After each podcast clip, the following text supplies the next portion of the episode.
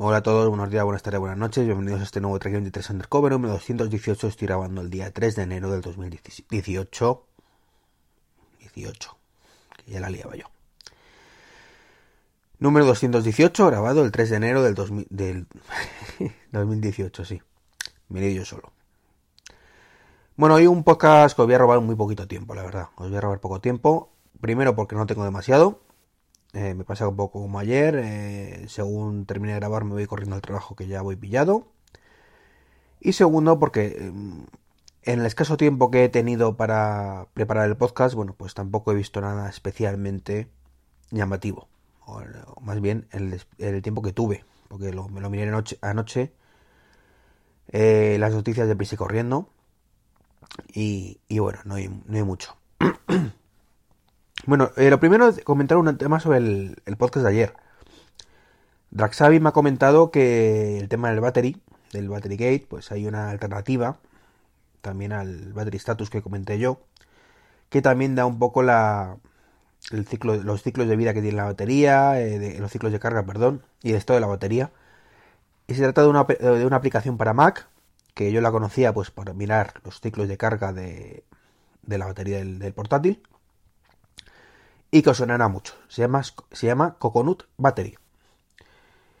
Y, mide eso, los ciclos de carga de la batería del Mac, pero además si conectamos por cable Lightning un iPhone o un iPad, imagino, pues según me comenta Blacksavi, pues también además te dice la información de ese dispositivo. Así que fantástico, no, no lo conocía. Eh, así que bueno, lo comparto con vosotros por si a algunos resulta interesante. Seguro que sí. Más temas. Bueno, hoy voy a hablaros de Netflix. Netflix, esa maravillosa aplicación barra servicio, o más bien servicio que tiene una aplicación, eh, que por sí mismo es más que suficiente para cubrir las 24 horas del día viendo televisión, y que además se rumorea que a partir, bueno, se rumorea, no, está confirmado que a partir de abril, pues eliminará las fronteras de la Unión Europea. ¿Qué significa esto?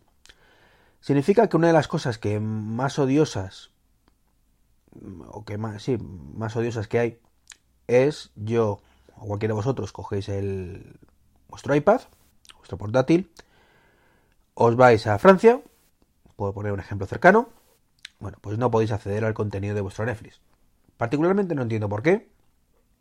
Eh, es una jodienda, bien gorda. Y quien dice Francia, dice cualquier país, ¿de acuerdo? Estados Unidos, por poner otro ejemplo. O Venezuela, por poner otro ejemplo. Simplemente cualquier país fuera de España. Bueno, pues te dice que no puedes acceder a tu contenido de Netflix porque estás fuera de tus fronteras. Esto a nivel Euro en Unión Europea pues va a desaparecer, como digo, a partir de abril. Así que por fin podremos viajar por cualquier país de la Unión Europea, incluyendo Gran Bretaña. Imagino.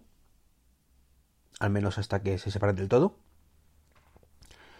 y podremos disfrutar del contenido de nuestra cuenta de usuario de Netflix. Así que fantástico, fantástico. Lo que no está fantástico ya, y continúo con Netflix, es un rumor que ha surgido de la de City, creo que es, una, una consultora, eh, pues que comenta que hay un 40% de probabilidades que Netflix sea comprada por Apple.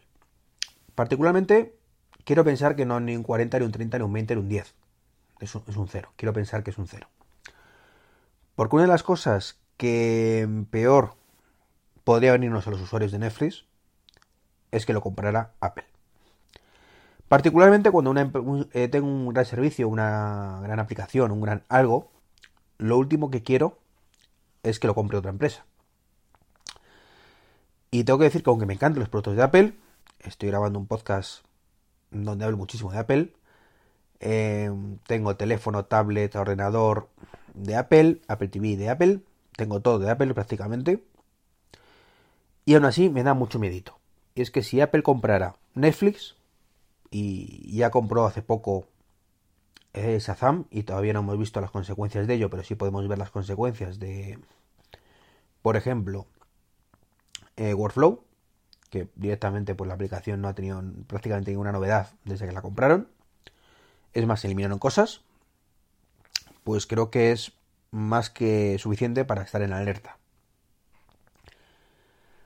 Particularmente si tienes, como en mi caso, pues todo de Apple, pues supongo que pasará como si tienes Apple Music, pues no pasará nada. Seguiremos pudiendo acceder al contenido sin ningún problema. Pero claro, es que a mí me joroba mucho que me tengan cogido por los huevillos. Lo he dicho muchas veces, me mata. Y también es cierto que Netflix pues, eh, está en más plataformas, está en prácticamente todas las Smart TV, está por supuesto en Android. ¿Qué pasaría con todo eso? ¿Apple permitiría que siguiera ahí? Cualquier otra empresa eh, diría que sí. Prácticamente cualquier otra empresa. Porque los servicios que ofrece, pues los ofrece pues para ganar pasta y cuanto más plataformas esté, pues mejor. Pero Apple, pues es que su pasta viene de sus dispositivos. Entonces no está nada claro. Es cierto que Apple vende o, o tiene disponible Apple Music para Android. Pero... Y está bien, pero sinceramente, si por lo menos lo tuviera un valor añadido, como AirPlay, por ejemplo, pues yo lo vería bien. Pero es que no lo tienen optimizado para tablets. De hecho, intentas instalar una tablet y te dice que no hay. Entonces, bueno, pues me parece que viendo la historia historial de Apple en ese aspecto es para tener mucho miedito de estas cosas y rezar a, a donde sea para que sea simplemente una idea de olla de un consultor, en este caso de City, o de donde sea, y no sea nada real. Como digo, quiero pensar que es un 0%. Primero porque Netflix no creo que necesite ser comprada. Y segundo porque si necesitara ser comprada, el último que quería que la comprara en mi caso sería Apple. Pues nada, no robo más tiempo. Un saludo, recordar que dentro de unos días es Reyes. Así que si sus majestades lo, ve, lo tienen a bien, pues podrían llevar algún regalito interesante a todo el mundo. Como por ejemplo, pues un libro digital acompañado de un Apple Watch. Y ahí lo dejo. Sí, barro para casa. Pues nada, un saludo y como siempre agradeceros fuera de bromas ya el, el, apoyo al libro y sobre todo a los enlaces de afiliados de Amazon, que como siempre digo, a vosotros os cuesta simplemente el esfuerzo de pulsar un enlace eh, y a mí pues me viene fantástico para pues para cubrir los gastos de, este, de hosting del, de este podcast, del blog y de tuos. Así que nada, un saludo y mañana más. Hasta mañana.